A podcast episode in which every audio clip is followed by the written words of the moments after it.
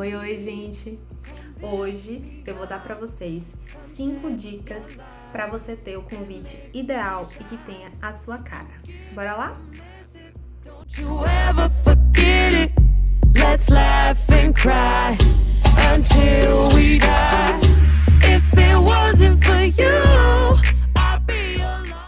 O primeiro de todos e fundamental, ele precisa ter o seu estilo.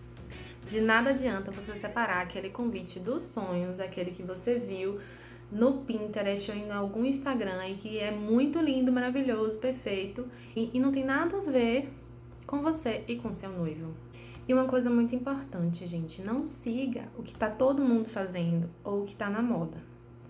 Se você deseja ter um, um convite que tenha tal papel ou que tenha tal tecido, siga o que você quer, converse com a conviteria, converse com, com um profissional que vai te orientar em relação a isso. Veja as possibilidades, veja o que é que ele aconselha para você. Escolha o profissional adequado que vai te direcionar melhor para isso. E aí você decide o que é que você vai fazer com isso que você tanto sonha.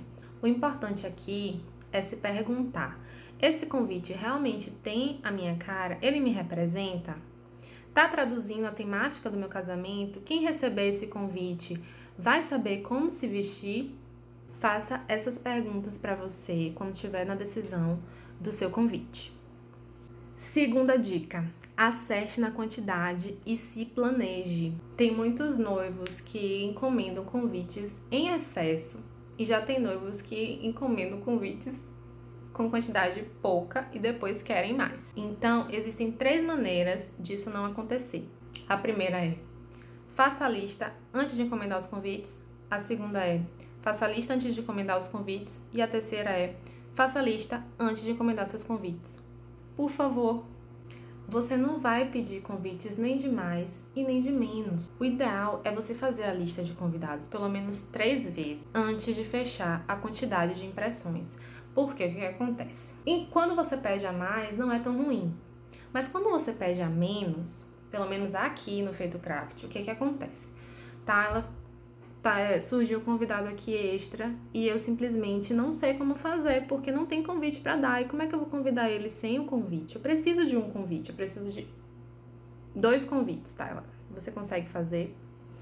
Gente, a gente tem processos aqui que são feitos em quantidade. Né? O que, é que acontece? Quando a gente passa um orçamento para o casal, a gente passa em função da quantidade que ele pede. Então, se, por exemplo, um hot stamping, né? Que aqui a gente terceiriza esse serviço. É um valor fixo. Então, independente de ser 10 unidades ou 50 unidades, esse valor vai ser o mesmo.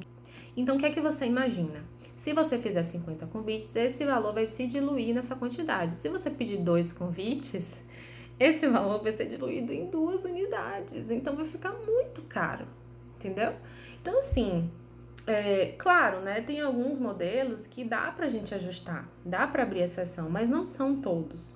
Os processos que são aqui terceirizados e que envolvem quantidade, a gente não tem como diminuir o valor.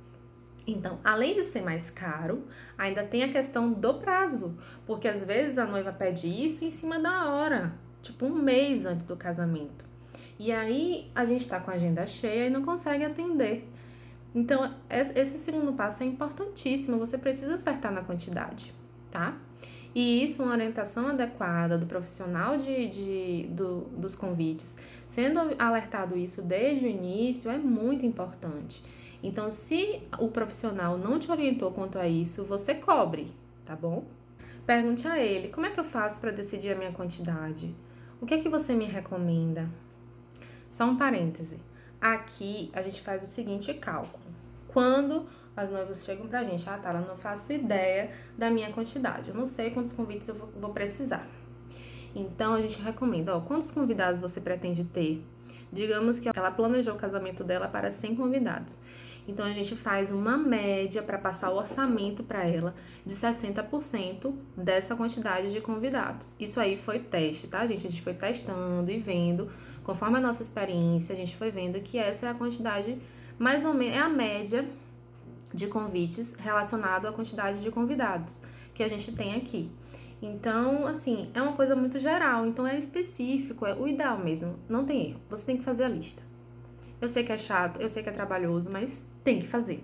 Para tudo no seu casamento, você tem que ter a lista dos seus convidados. Então, a gente dá uma estimativa, mas o ideal é que você já tenha a lista, ok? Terceira dica: o convite deve estar em harmonia com o porte da sua festa. Imagina você receber um convite pomposo, majestoso, cheio de brilho, cheio de ouro, com letras douradas, grandão. Isso é um casamento pequeno para poucos convidados, simples no jardim da casa de alguém. Será que vai ornar? Ou, ao mesmo tempo, você receber um convite simplório, que não tem um tamanho significativo, e a pessoa chegar lá e ver que é um casamento majestoso, imponente e que tem presença? não casa, né? Então, o importante é que você tenha o um equilíbrio disso. Você tem que levar em consideração não só o tamanho, mas como gramaturas, tipos de papéis, o qual vai ser a identidade visual, qual vai ser o tipo de fechamento e por aí vai. Isso, claro, orientado pelos profissionais de papelaria, tá bom?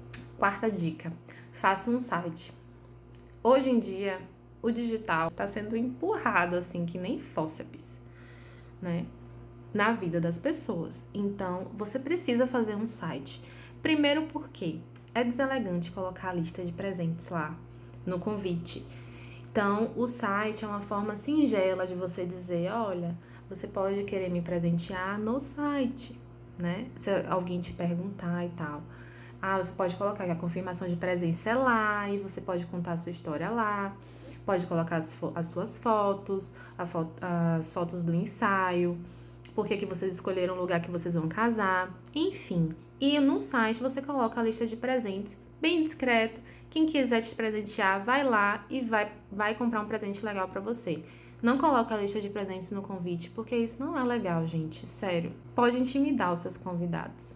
E a quinta dica é revise, revise e revise a sua lista de convidados muitas e muitas vezes, porque você não pode errar o nome de ninguém. É muito deselegante isso, gente. Imagina você errar, sei lá, o nome da pessoa, o meu, por exemplo, cheio de, de letra desnecessária. Eu não ia gostar que ninguém escrevesse meu nome errado num convite de casamento. Eu não iria me sentir é, representada, não ia me sentir única. Tudo bem que eu sou só uma convidada, mas é importante o convidado se sentir importante, sabe? Ele está sendo convidado para sua festa. Então, ele tem que se sentir importante, sim. Tem que se sentir é, lembrado por você. Então, se você tem dúvida de como o nome da pessoa se escreve, ou se você quer colocar o sobrenome da pessoa, hoje rede so as redes sociais ajudam muito nisso, né? Ou se é uma pessoa que não tem rede social, que eu acho muito difícil, você pode perguntar, por exemplo, para é, uma pessoa mais velha, ou então para o filho, ou então para os netos. Enfim, considere seu convidado como uma pessoa especial, porque ele vai para o seu casamento, então ele tem que ser uma pessoa especial para você. Então é isso, gente. Essas foram as dicas de hoje. Aproveitem e saibam escolher o convite de vocês da melhor forma e não apenas o que você viu no Pinterest e achou bonito, tá bom? Beijo para vocês.